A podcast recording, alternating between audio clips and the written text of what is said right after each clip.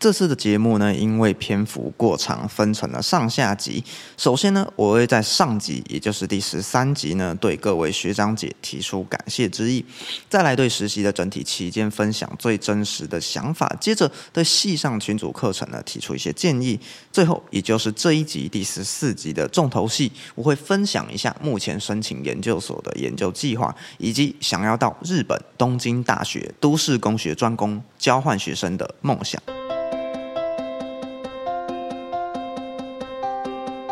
说到在研究所的申请哦，那这边也简单分享一下，呃，目前所规划的这个未来研究计划的构想。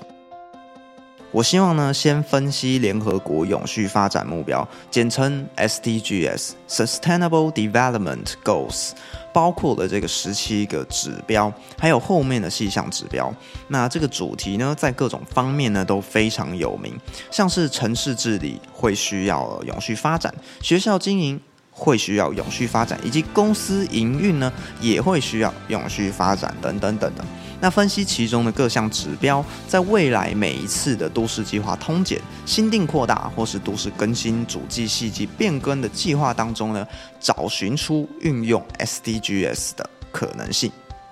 那特别针对就是通检呢，我们在规划实务二也操作过，通检必须要每隔几年就重新审视。那在其中呢，我们就可以将这个变更的土地使用、规划的各种公社、修正的土管规则等等这些变动当中，用一个量化的指标衡量是否有符合 SDGs 的最低标准，当做未来通检通过的重要依据。举例来说，以目标十一永续城乡这个指标来看，它的定义呢是建构具包容、安全、韧性及永续特质的城市与乡村。去细部的定义它，什么是包容啊？什么是安全、韧性？要怎么达到十一点一、十一点二的指标又是什么？该怎么做？把每一个细部的指标概念形成一个。量化可衡量的标准去实质审定这个通检的案子，当然也不只限定于通检哦，也可以针对地方创生、国土计划用海、农村再生等新兴审议式规划，希望透过联合国的既定指标，配合地方专业人士的策划、地方民众的参与、政府机关的审定，来创造出一个。优质的生活环境，哎，有点太高大上了，对不对啊？不然先减缓农地工厂泛滥也行吧。那大家知道，我们在许多学术名词，甚至是地方创生等新兴名词啊，其实是从这个日本的学界衍生而来的，所以我们生活中也充斥着非常多的和之汉语。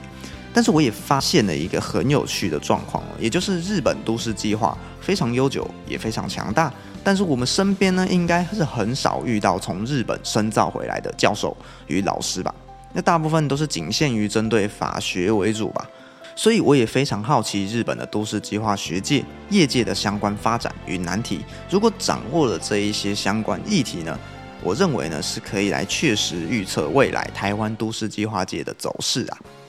因此，我个人希望，如果能够幸运的来到台大、政大、成大的研究所，要至日本交换学生一次哦，那这个北大就比较可惜一点点的，名额会比较少，所以研究所毕业就是赶快出来工作啦。那第一步呢，当然是要先考到日检 N two 以上，先考到证照呢，有选择权呢，都是好事。那申请的这个目标呢，先摆高一点点嘛。东京大学的都市工学专攻，头西 Kogak Senko 再来是京都大学、竹波大学、东北大、北海道大、日本的北大、青叶大、大阪大等等的。哎，好像有点标准太高。那我有碰到日本国土，就算我赢了啊。没有啦，我希望可以抢先体验日本的学术界，用台湾的学费呢来轻松了解日本的都市计划界，然后也增加各种层面的经验，当然也有去冲演唱会喽，赞的。